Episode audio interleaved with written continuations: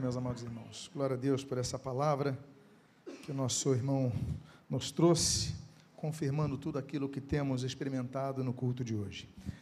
Hoje nós vamos aprender com pequenas coisas. Convido a que você abra a sua Bíblia no livro de Provérbios, capítulo de número 30. Provérbios, capítulo de número 30.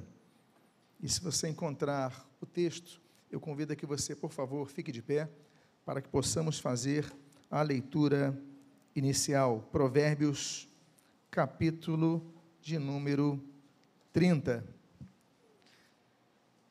Eu gostaria de ler apenas o versículo de número 24, o qual diz: Há quatro coisas muito pequenas na terra, que, porém, são mais sábias que os sábios. Há quatro coisas muito pequenas na terra, que, porém, são mais sábias que os sábios. Oremos. Pai amado Deus bendito, lemos a tua santa e preciosa palavra. E nós pedimos, Pai, fala conosco nesta manhã. Edifica a nossa alma, fortaleça a nossa fé. E o que nós pedimos, nós fazemos agradecidos em nome de Jesus. Amém. Podem tomar seus assentos. Ao longo da história, nós aprendemos que nem sempre a vantajosa quantidade ela gera os resultados melhores. Muitas vezes o segredo está nas pequenas quantidades, nas pequenas coisas, nos detalhes. O Senhor Jesus, ele falou em Lucas capítulo 12 do pequenino rebanho, que era o rebanho que o seguia. Mas esse pequenino rebanho de Lucas 12 é o que transformou o mundo.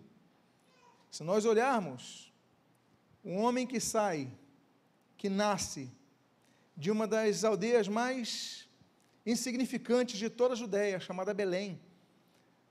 É, Miqueias fala no capítulo 5, versículo 2, que era a menor de todas as aldeias, era a mais inexpressiva das aldeias. Mas ali em Belém, Mateus capítulo 2 mostra e confirma, nasce o Senhor Jesus, de uma pequena cidade, de uma pequena aldeia, de um contexto tão simples, nasce aquele que muda e transforma toda a história. Deus é um Deus que transforma coisas loucas em coisas sensatas. A Bíblia diz em 1 Coríntios, capítulo 1, que Deus escolheu as coisas loucas desse mundo para confundir as sábias, as coisas loucas, as pessoas mais simples. O Senhor Jesus, quando escolhe, e Ele escolhe a dedo, os seus doze apóstolos, ou seja, doze enviados, aqueles que iria preparar para enviar, Deus escolhe pescadores, Deus escolhe pessoas simples, também escolhe pessoas preparadas, como o próprio Mateus, que era uma pessoa que o Império Romano escolheu para lidar com recursos, com finanças. Né? Então Jesus escolheu dentre vários postos ali. Mas ele escolhe um Pedro que vai se tornar talvez um dos maiores nomes que nós conhecemos dentre os discípulos de Cristo, que a Bíblia diz no livro de Atos que era um homem de indoutas palavras, era um homem que ele não tinha uma, um vocabulário refinado, por exemplo. Quando nós lemos, então, ah, alguns, algumas expressões de Pedro, nós vemos que isso também traduzia-se de uma pessoa que talvez tivesse um, um trato com outras pessoas também não, não delicado, ah, não formal. Era uma pessoa um pouco mais intensa no seu sentido, na sua personalidade, mas Deus escolhe ele. Deus escolhe as coisas simples desse mundo. O que Deus está procurando muitas vezes não é a quantidade, mas é a qualidade de nosso coração. A Bíblia diz que Deus habita, por exemplo, em Êxodo capítulo 30, a Bíblia diz que Deus habitava no local santo, no santo dos santos, naquele tabernáculo. Mas muitas vezes as pessoas pensavam, ah, mas o termo, o termo habitar no lugar santo é, morar, não, nós temos que compreender a linguagem hebraica. Por quê? Porque ali Deus se manifestava, Deus não ficava confinado aos santos dos santos. Tanto é que na própria antiga aliança, Nós lemos em Isaías capítulo 57, Deus falando o seguinte: Olha, eu habito num alto uh, local santo, mas também habito no coração do contrito, no coração da pessoa amargurada, no coração da pessoa que está passando por dificuldades. Ou seja, Deus é um Deus que habita não apenas no templo, mas habita nos corações, e é aquilo que o apóstolo Paulo vai dizer quando escreve aos Coríntios. O apóstolo Paulo vai dizer que nós somos o templo do Espírito Santo, nós somos o santuário do Espírito Santo. Coisas pequenas. Deus se usa de coisas pequenas. Nós lemos, por exemplo, 1 Samuel capítulo 17, nós lemos aquele, aquela, aquele, aquele momento que Davi, o jovem Davi, ele vai procurar usar uma armadura grande, pesada do rei Saul, que era um homem alto, que era um homem forte, que era um homem. E ele não aguenta aquela, ele não fica à vontade com aquilo, ele prefere ficar com o seu estilingue, com aquelas cinco pedrinhas que ele pega ali do ribeiro, e com essas cinco pedrinhas, coisas pequenas, coisas simples, ele derruba o Golias. São coisas pequenas que Deus usa para fazer milagres. Nós vemos, por exemplo, no livro de Reis mesmo, no, no primeiro Reis, capítulo 17, é, Elias, com aquela viúva de Sarepta, ele pega pouca quantidade que tem e faz aquele milagre se operar e multiplicar o azeite, assim como o próprio sucessor dele, Eliseu. Eliseu ele vai multiplicar uh, o azeite da, da viúva de um dos filhos do profeta. Então Deus é um Deus que se usa de pequenas coisas, das pequeninas coisas da própria criança, dos próprios bebês. Nós vemos na Bíblia, a Bíblia diz no livro de Salmo, no capítulo 8, que olha, dos pequeninos suscitastes força. Deus suscita a força dos pequeninos. Amados irmãos, nós lemos o texto, por exemplo, de Zacarias, capítulo número 4, versículo 10, quando a Bíblia diz assim: olha, não desprezeis os pequenos começos. A gente não pode desprezar os passos pequenos que nós damos mais vale a pena, às vezes, dar, darmos pequenos passos do que grandes passos e depois desistirmos. Muitas vezes nós vamos com sede ao pote, me permita uma expressão popular, né? nós vamos com grandes passos e paramos ali cansados. Mas nós devemos pensar como o maratonista pensa. Nessas corridas, como nós temos aqui no Brasil, em tantos outros locais, né? a corrida de São Silvestre, geralmente são os africanos que ganham, não é isso? Tivemos uma vez que um brasileiro ganhou, um português ganhou, mas geralmente são os africanos. Mas quando é dada a largada, geralmente eles estão lá atrás, mas eles dão passos constantes. E aí eles chegam lá. Muitas vezes são os mais magrinhos, são os mais é, que você fala, poxa, não tem, mas são pessoas que são constantes. Não podemos desprezar os pequenos começos. Deus trabalha com coisas pequenas com pouca quantidade, como nós lemos ali em Mateus 14, Mateus 15, as multiplicações dos pães e dos peixes. Basta um pouquinho os pães, um pouquinho os peixes, que Jesus multiplica, não é verdade? Jesus fala no próprio Evangelho de Mateus, no capítulo 17, olha, se vocês tiverem a fé do tamanho de um grão de mostarda, vocês vão dizer para essa montanha, vai para o lado, ela vai. Jesus está dizendo o seguinte, que basta a fé pequena, crescente, nascente, mas pequena, que você pode fazer grandes coisas. É por isso que na apresentação de crianças, Mateus capítulo 19, Jesus ele falou, olha, deixa vir para mim os a mim os pequeninos, não os impeçais, porque de tais é o reino dos céus. Herodes era grande, não conheceu o reino dos céus. Os pequeninos conhecem o reino dos céus. Coisas pequenas. Deus trabalha com coisas pequenas. Esse texto de Provérbios, que é um provérbio que não é de Salomão, Salomão, dos 31 provérbios do livro de Provérbios, Salomão escreve 29. Esse provérbio é de Agur, é um homem de uma cidade chamada Massá, mas ele pega uma expressão, e esse Agur é uma pessoa que observa muito a natureza, muitos detalhes da natureza, e ele vai extrair de pequenas coisas da terra sabedoria que nós devemos usar através da observação a estes seres. Você está disposto a caminhar comigo nesses, nesse aprendizado? Primeira coisa pequena com quem nós aprendemos é o quê? É a formiga. Não é isso que está na tela? Vamos aprender com a formiga?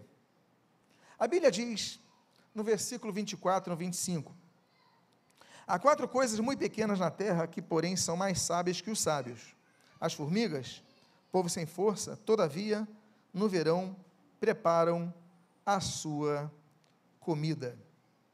Eu queria extrair alguns ensinamentos das formigas. E o primeiro delas é que as formigas, apesar de serem fracas com relação à força humana, você soprando, você as, as formigas voam. É, você pisa em formigas e nem sente. Por quê? Porque comparativamente, ah, aliás, fazendo uma, uma, uma comparação, digamos assim, em peso real, nós somos muito mais fortes que as formigas. Mas se fizermos uma comparação é, de maneira mais precisa, as formigas são mais fortes que nós. Vide, por exemplo, o fato do peso que elas carregam. Elas carregam, as formigas carregam objetos muito mais pesados que o corpo delas. Nós não conseguimos fazer isso. São pessoas muito fortes, fazem muito exercício, conseguem então levantar pesos acima de seu próprio peso. Mas se você tem 80 quilos, você vai ter muita dificuldade em levantar 80 quilos, não é verdade? Você vai ter, fazer muito esforço para levantar 100 quilos ou mais. E nós aprendemos então com as formigas, que nós devemos aprender a usar a nossa força porque muitas vezes nós temos uma força que nós não sabemos usar. Você sabe qual é a diferença de um boi para um touro? Porque, em termos de configuração, em termos, digamos assim, do, do fenótipo, a, a questão da estrutura corporal é a mesma. Tem ossos semelhantes, tem a carne é a mesma, o músculo é a mesmo. O que vai mudar? O que vai mudar no touro é a mente. A mente é a diferença do touro para o boi. Por quê? Porque o boi, por exemplo, eu lembro que quando nós morávamos no Uruguai, nós sempre íamos para Porto Alegre, dava um feriado, íamos visitar a família lá no sul, pegava o carro ali, pegava um pouco de estrada, e a gente sempre parava no caminho, e ali nos pampas, né, aquela, aquilo ali, muita, muito boi, muito gado. E eu lembro de uma vez que eu estava vendo, a gente parou para almoçar, eu estava olhando na janela, eu estava vendo um garoto, que era minha idade, eu devia ter 10, 11 anos, aquele garoto também, minha idade. Ele estava com umas vacas ali, uns bois, ele estava com uma vara, ele conduzia, batia na vara, batia assim, fazia alguma coisa, alguma coisa assim, batia, então elas vinham para a esquerda. Ele batia assim, elas vinham para a direita. O garoto ia conduzindo aqueles animais que tinham um peso muito maior que aquela, que aquela criança, que aquele garoto. Eram vacas, eram bois. Agora imagine você, se esse garoto fizesse isso com um touro, o que, que aconteceria? O touro pegaria o garoto e mandaria para os ares. Por quê? Porque se fisicamente eles são semelhantes, mentalmente o touro sabe a força que tem. O touro sabe o seguinte: olha, se encostar, vai ter. O boi não. O boi está me batendo, eu vou. A diferença está na mente.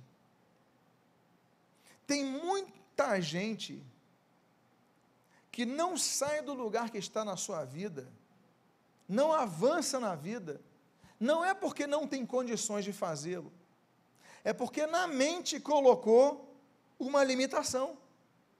Olha, eu não vou conseguir, eu não posso, eu não tenho capacidade. Talvez porque os teus pais falaram que você não tinha capacidade. Talvez porque você tivesse uma experiência negativa na sua vida e você então não andou para frente, então você falou agora não vou conseguir mais. O fato é que há pessoas que não são touros, são bois. Eles não sabem a força que têm. E nós devemos então olhar para os bois, para os touros, e nós devemos olhar para as formigas. As formigas, elas podiam, podiam olhar aquela folha pesada que elas carregam. Eu já vi uma cena de uma formiga, aquela, naqueles documentários de televisão, carregando uma folha enorme ali. Ela, ela tudo bem, tem um exoesqueleto, etc. Mas tem que ter a disposição de carregar aquilo. Tem que entender o seguinte: olha, se eu me esforçar, eu vou conseguir, mas tem que ter inteligência. Por quê? Porque a inteligência vai fazer até com que elas tenham capacidade de carregar a folha e se equilibrarem, porque senão elas vão tombar para um lado para o outro, até por causa dos ventos, até por causa da massa de ar. Então nós devemos aprender com as formigas. Quando você vê uma formiga carregando uma folha, um objeto, qualquer coisa, você fala: peraí, se ela olhasse para si própria, ela diria: eu não tenho força para isso. Mas ela fala o seguinte: não, eu vou amplificar isso, eu vou usar a minha força com sabedoria, eu vou equilibrar isso e vou atingir o meu objetivo. Como? Usando a inteligência. Como é que eu posso fazer? Como é que eu posso fazer para vencer, para lutar? Nós temos que aprender com as formigas. Um segundo ensinamento que nós aprendemos com as formigas, você lê no texto de Provérbios que as formigas elas guardam os seus alimentos para os tempos mais difíceis. Não é assim? As formigas, elas pegam os alimentos e estocam os alimentos antes do inverno chegar. Tudo bem que nós aqui no Rio de Janeiro não temos um inverno tão pesado.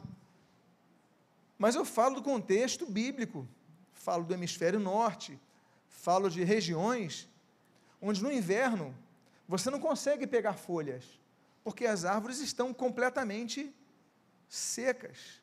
As árvores já não têm mais fruto nem folha, está tudo seco.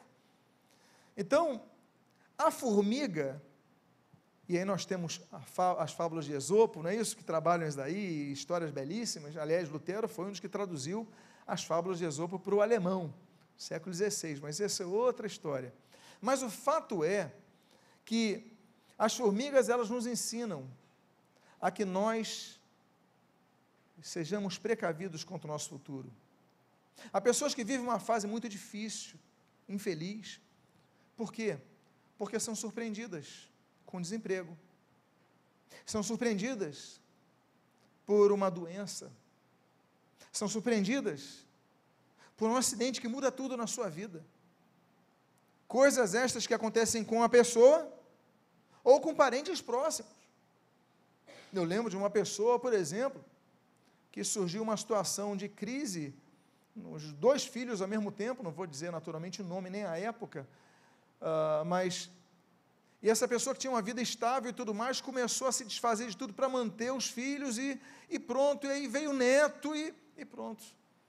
Tudo que aquela pessoa construiu, ela teve que se desfazer para que no fim de sua vida ela estivesse vivendo para manter uma estrutura diante do desemprego e da doença que surgiram sobre os filhos. O que acontece, meus amados irmãos, é que situações surgem em nossas vidas Situações essas que ninguém prevê. Uma pessoa que teve uma brilhante ideia, dentre as muitas pessoas que têm brilhantes ideias, foi o sujeito que inventou o seguro. É uma invenção relativamente recente, estamos falando aí do século, se não me engano, século XX mesmo, início do século XX. Ele inventa o seguro. Mas por que inventar o seguro? Porque ninguém pensa nisso. Ninguém pensa em, em problemas que podem surgir no futuro. Ninguém pensa em pegar as folhas durante o verão para estocar, porque o inverno vai chegar um dia. Ninguém pensa nisso. Nós não fazemos poupança, nós não fazemos investimentos a longo prazo. A gente não sabe, ah, vou investir, pegar taxa Selic, não sei o quê. Não, a gente só pensa em chegar e usar. Porque a gente não pensa no futuro. Eu creio que a Bíblia, na sua sabedoria, nos ensina sobre pessoas sábias, sim, aponta pessoas sábias. Mas nessa manhã de hoje está apontando a pequenos animais, pequenos, com os quais a Bíblia diz que são mais sábios que os sábios. Porque muitos dos sábios que Agur conhecera não se prepararam para dificuldades futuras que viriam ou que poderiam vir. Então, aprendamos com as formigas a fazermos planejamento para o nosso futuro. Abra uma poupança, faça um investimento. Prepara, se prepara. Seja como a formiga. Uma terceira lição que nós aprendemos com a formiga é que nós devemos lutar contra o comodismo no momento presente, nos esforçarmos mais. Há um texto muito interessante, que é esse que você está lendo em tela, que o proverbista, nesse caso agora é Salomão, ele diz para nós aprendermos com a formiga. Mais uma vez, um provérbio ensinando a olharmos a formiga. Ninguém olha a formiga. A Bíblia diz: Vai ter com a formiga, ó preguiçoso, considera os seus caminhos e ser sábio. Mas ele usa um qualificativo, ainda que de forma negativa, e o que qualifica a pessoa com a qual ele está falando, a quem ele está escrevendo, é o preguiçoso, não é isso? Olha, vai ter com a formiga o preguiçoso. Considera os caminhos da formiga preguiçoso. E seja sábio preguiçoso, porque o preguiçoso não é sábio. O preguiçoso ele só descansa. Ele só pensa no conforto presente. E não, ele fala, olha, não olha para mim, não. Eu sou Salomão, eu sou o rei, eu sou rico, eu tenho todo o governo, eu tenho todo o poder, tenho, tenho exército, tenho fronteiras, tenho ouro, tenho minério, tenho prata, tenho tudo, mas não olha para mim, não. Preguiçoso, olha para a formiga, porque a formiga não descansa. Vai chegar um momento que o inverno vai chegar, ela não vai poder trabalhar tanto. Mas quando o inverno da vida dela, da formiga, chegar, ela vai, aí sim ela vai poder estar confortável mas enquanto você tiver força, então, olha para a formiga e aprende com a formiga. Então, meus amados, que saiamos da área de conforto, que saiamos de uma área que nós, ah, não quero me esforçar agora. Se você não se esforçar agora, no futuro você vai ter que se esforçar. É melhor se esforçar agora do que se esforçar no futuro. Porque o nosso corpo, nossa mente, nós vamos estar mais cansados. Então, aproveita o vigor. Jovem, aproveita o vigor. Adulto, aproveita o vigor, porque quando chegar à fase adulta, você vai poder descansar mais. É para você aprender comigo? Não. É para você aprender com Agur? Não. É para você aprender com Salomão? Não. É para você aprender com a formiga. Diga à pessoa que está do seu lado: presta mais atenção nas formigas.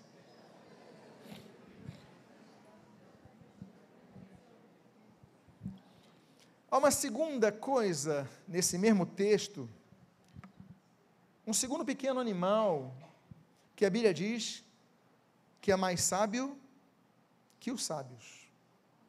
E o animal é esse daí. Não, não é o que você está pensando. Não é um ratinho, é um arganaz. A Bíblia diz o seguinte: há quatro coisas muito pequenas na terra que porém são mais sábias que os sábios. Os arganazes, povo não poderoso, contudo, fazem a sua casa nas rochas. Os arganazes são muito parecidos com os ratos e são da mesma, mesma espécie.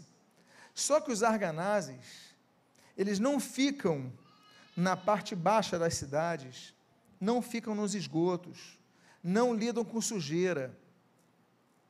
Os arganazes, como a Bíblia diz, há muitos arganazes na Europa, né, no Oriente Médio, ah, na região da Ásia Menor, aquela região dos arganazes. Os arganazes, então, são, me permitam então aí, ratos, abre aspas, mas que em vez de morarem embaixo da terra, ou, ou nos esgotos, ou nos locais sujos, eles moram nas rochas altas, eles procuram firmar as suas casas no, nos locais altos. A Bíblia diz que nós devemos olhar os arganazes. Por quê? Ainda que não sejam poderosos, como diz o texto, eles fazem as casas nas rochas.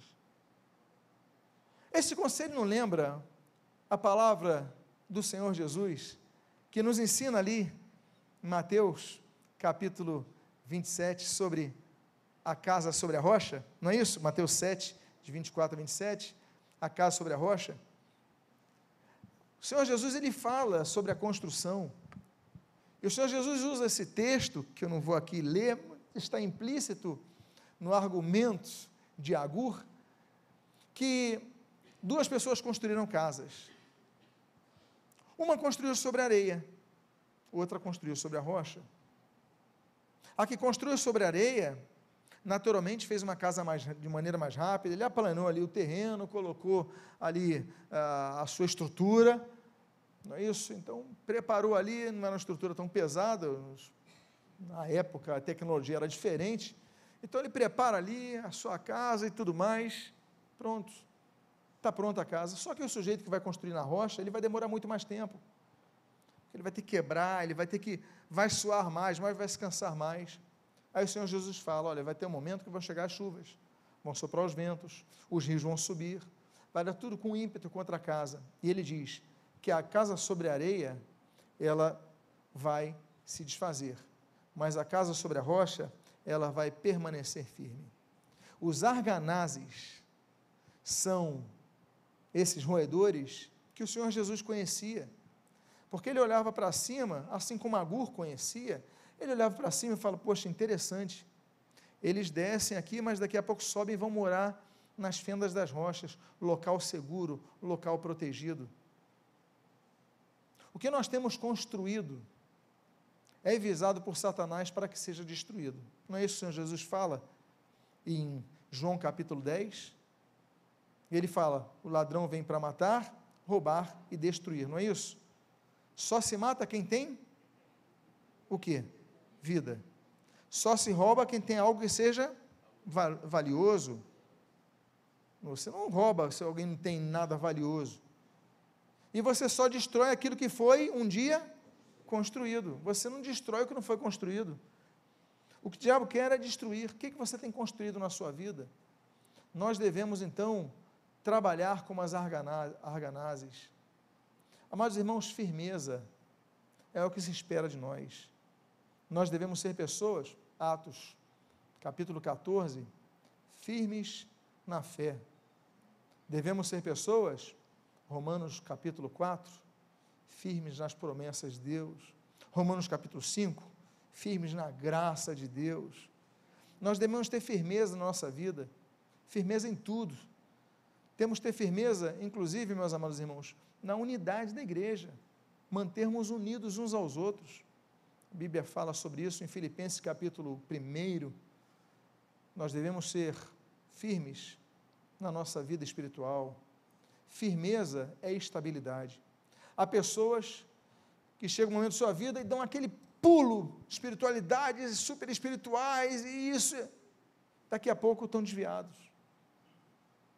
Aquelas pessoas que metralham todo mundo, falam, daqui a pouco estão, estão frios na fé. São pessoas instáveis. Sobem, descem, sobem, descem. Mas nós devemos ter a firmeza.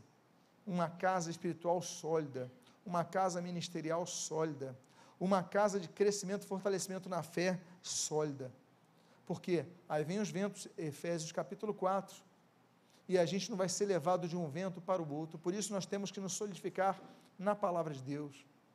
Porque é o que a Bíblia fala. Se não conhecermos a palavra, nós pereceremos. O Senhor Jesus diz em Mateus capítulo 22, 29, Olha, errais, pois, não conhecendo as Escrituras e nem o poder de Deus. Temos que conhecer os dois aspectos não apenas o poder de Deus, mas as Escrituras. Vivemos uma geração que tem muita informação, mas pouco aprofundamento na informação. A gente sabe de tudo um pouco, mas não se aprofunda no que sabe. Nós temos Bíblias hoje nos celulares. É interessante que eu fui a um, uma conferência em São Paulo, que o pregador, na hora de falar, abrir o texto bíblico, ele usou a seguinte expressão, eu achei interessantíssima, muito contextualizada, que eu sempre aprendi e sempre ouvi desde criança. Abramos as nossas Bíblias, não é isso? Ele falou assim: ligue a sua Bíblia. Ligue a sua Bíblia. Eu achei muito interessante, mas nós estamos vivendo uma geração de pessoas que vão ligar a Bíblia. A gente ainda carrega esse livro. Mas a próxima geração, a outra geração, se Jesus não voltar antes, eu creio que volte, já vai ser, talvez, o ligue a sua Bíblia. Bibliotecas com livros físicos vão ser cada vez mais raros. As pessoas, a próxima geração vão, gente, que isso, tantos livros assim. Por quê? Porque nós, a sociedade tem mudado. Mas o que não pode mudar é que, independentemente da forma como o texto bíblico se apresente, se no papel, se no celular, se no áudio, se na internet, se no YouTube, não importa. O que importe, o que importa é que nós possamos ouvir a palavra, absorver a palavra, nos alimentarmos com a palavra, nos fundamentarmos com a palavra, nos estruturarmos sobre a palavra, para que possamos, como diz Tiago 1, vivermos a palavra. E como diz Efésios 4, não sermos levados de um lado para outro, conforme o vento de doutrina que soprem sobre nós. Aprendamos com os arganazes. Há um terceiro pequeno animal. Você pode me lembrar então o primeiro animal com quem nós aprendemos a ser sábios nessa manhã? Você pode me lembrar o segundo animal? Arganaz. É o ratinho, como, como dizem alguns, é o ratinho do bem. Né? Ele aí, ele e o hamster estão na disputa né, do ratinho do bem. O terceiro animal. Que animal é esse? Gafanhotos. A Bíblia diz nesse texto o seguinte: há quatro coisas muito pequenas na terra, que, porém, são mais sábios que os sábios. Olha só, são mais sábios que os sábios. Os gafanhotos não têm rei, contudo, marcham todos em bandos.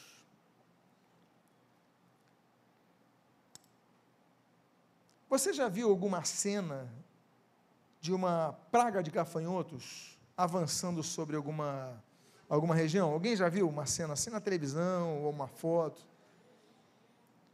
Quando vem aquela cena, o sujeito que é dono da terra, o agricultor, o que, que ele faz? Ele fica em pé ou ele sai correndo para se proteger? Se vem aquela multidão, ele sai correndo.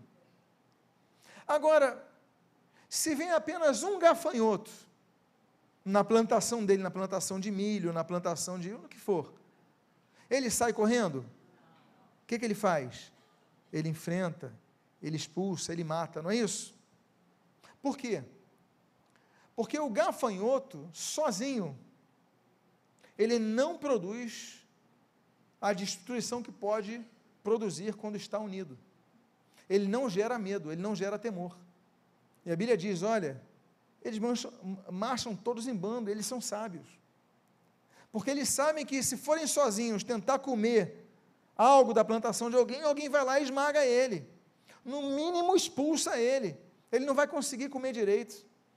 Agora, se for em bando, todos sobrevoando, todos comendo juntos, todos ali, ah, ninguém vai mexer com eles. Nós aprendemos com os gafanhotos a respeito da força que existe na unidade. Os gafanhotos na Bíblia eles são geralmente destacados pelo aspecto negativo. Não é verdade? A gente geralmente fala de gafanhotos no aspecto negativo, a praga dos gafanhotos. Deus envia os gafanhotos contra o Egito, envia os gafanhotos contra tantos povos. Aí os gafanhotos são vistos como objeto do juízo de Deus sobre os povos.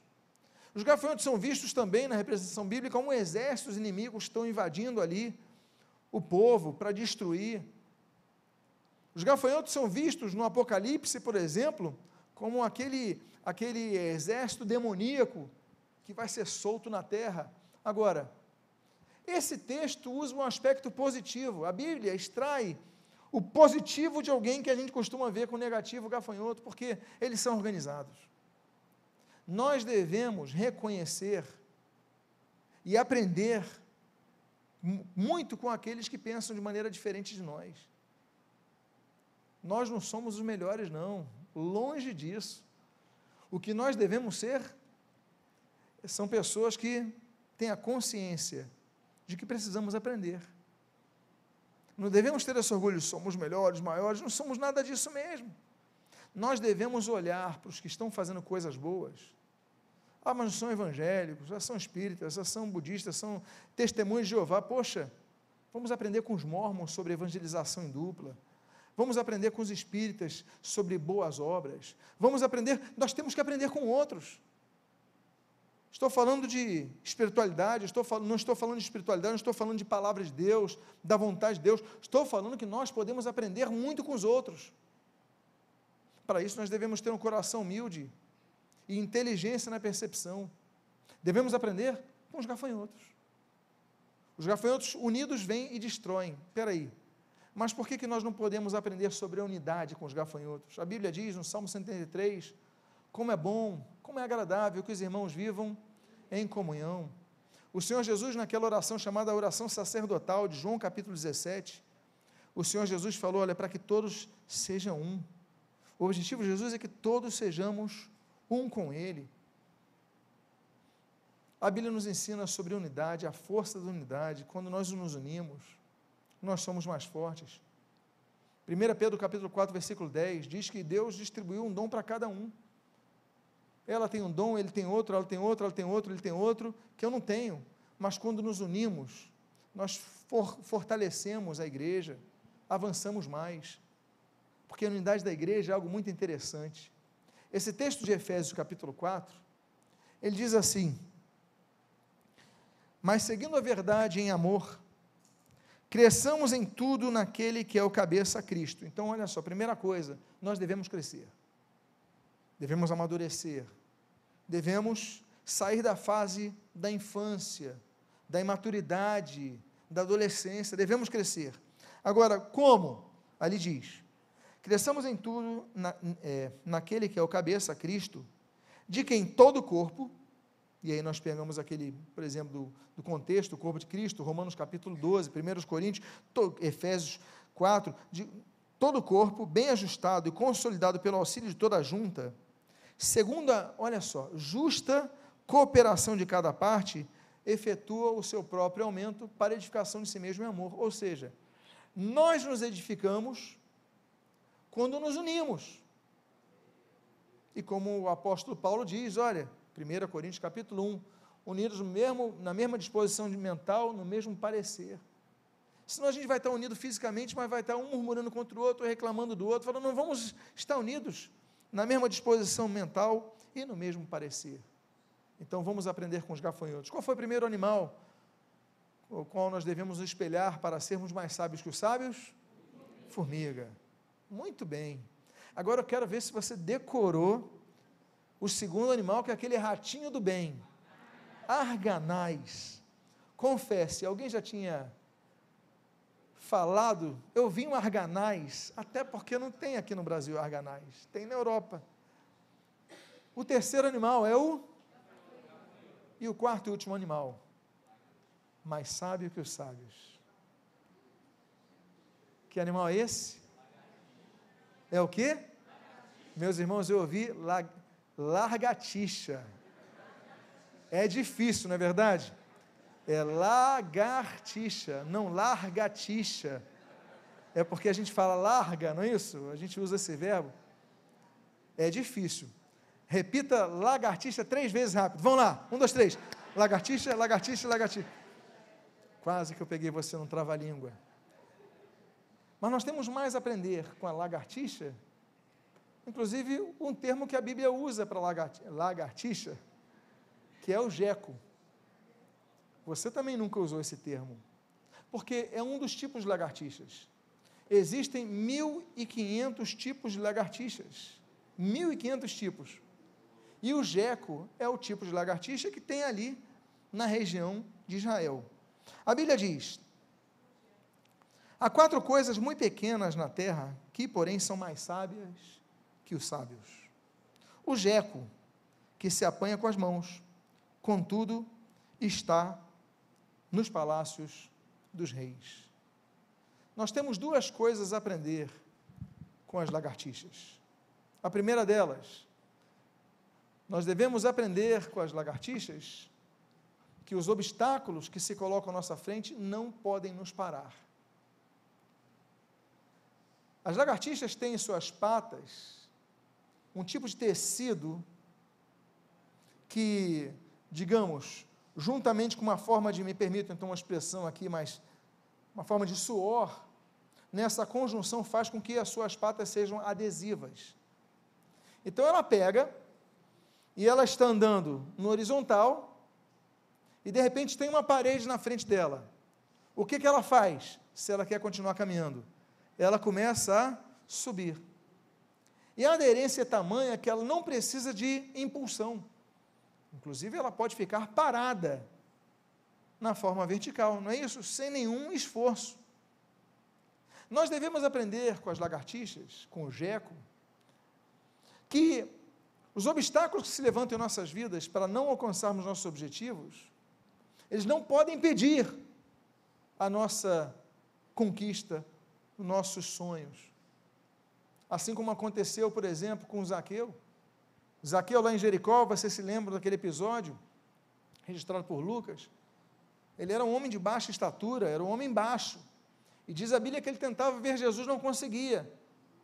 Então o que, que ele fez? Bom, eu não posso ver Jesus, já era. Eu me conformo. Levantaram uma parede. O que, que ele fez? Ele teve a brilhante ideia: vou subir num sicômoro, vou subir numa árvore. E subindo na árvore, ele pôde ver Jesus. E aí Jesus o convidou para descer e se convidou para ir na casa dele. Por quê?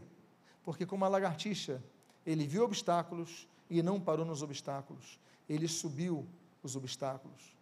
Nos lembramos de outro caso, como por exemplo de Bartimeu, aquele cego, mendigo, cego. Ele quer ver Jesus, poxa, ele, mendigo, cego, estava sentado ali no caminho, ninguém deixava ele ver, o que, que ele faz? Ele grita: Jesus, filho de Davi, tem compaixão de mim. Jesus ouve e o chama transforma a vida daquele homem. Por quê? Porque, como lagartixa, ele olhou o obstáculo, mas não desistiu. Nós devemos então aprender com as lagartixas a não desistir. Eu espero que um dia você, quando ver uma lagartixa, seja no chão, seja na parede, provavelmente você vai vê-la mais na parede, porque vai estar à altura de seus olhos. Você nesse momento se lembre, peraí, Deus, que, que tu estás querendo me ensinar? Tem algo que eu parei de lutar, de buscar, de desistir de alcançar, porque eu vi uma parede na minha frente, eu tenho que ser lagartixa. Eu vou subir, mas eu não vou ceder o meu objetivo. E o segundo, último ensinamento da lagartixa é ousadia. O texto que você está lendo diz: o Jeco, que se apanha com as mãos, contudo, está no palácio dos reis. O palácio dos reis tem soldados armados, não é isso? Alguns dos reis antigos colocavam leões, leopardos. Hoje em dia você tem cães farejadores, você tem toda a tecnologia nos dias de hoje para evitar com que qualquer pessoa, qualquer um que chegue com intenção ele consiga entrar no palácio do rei. Até mesmo, se for um animal, eles, não, para aí, para. Mas, diz a Bíblia, que ele, o Jeco, ele, a lagartixa, ela entra no palácio, ela entra onde quer. Por quê? Porque ela busca as brechas, ela busca as oportunidades. Nós aprendemos que a oportunidade, ela se perde quando a gente não agarra ela. Na verdade, ela não se perde. A oportunidade, outro agarra. Ela passa por você. Se você não pega ela, outro vai pegar. Outro vai se aproveitar da chance que você deixou passar das suas mãos. Eu, você, talvez todos nós aqui já tenhamos perdido, já temos perdido muitas oportunidades na vida, na é verdade. Mas nós temos que olhar as brechas. Se eu quero chegar no palácio do rei, se eu quero chegar num local, e é essa a visão que eu creio que seja do autor, chegar num local que ninguém consegue chegar, eu tenho que observar os detalhes, as oportunidades e ir por ali. Então, é aquilo que me permitam citar a expressão de cenoura bravanel. Alguém sabe quem é cenoura bravanel? Mais conhecido como Cível Santos que ele dizia: Olha, enquanto alguns choram, outros vendem lenço de papel. O que, que ele dizia? Que todo tempo é um tempo de oportunidade. Se está chovendo, vem de guarda-chuva. Se está se tá calor, vem de sombrinha. Muda o nome, vende a mesma coisa, coloca outra cor, coloca um detalhe.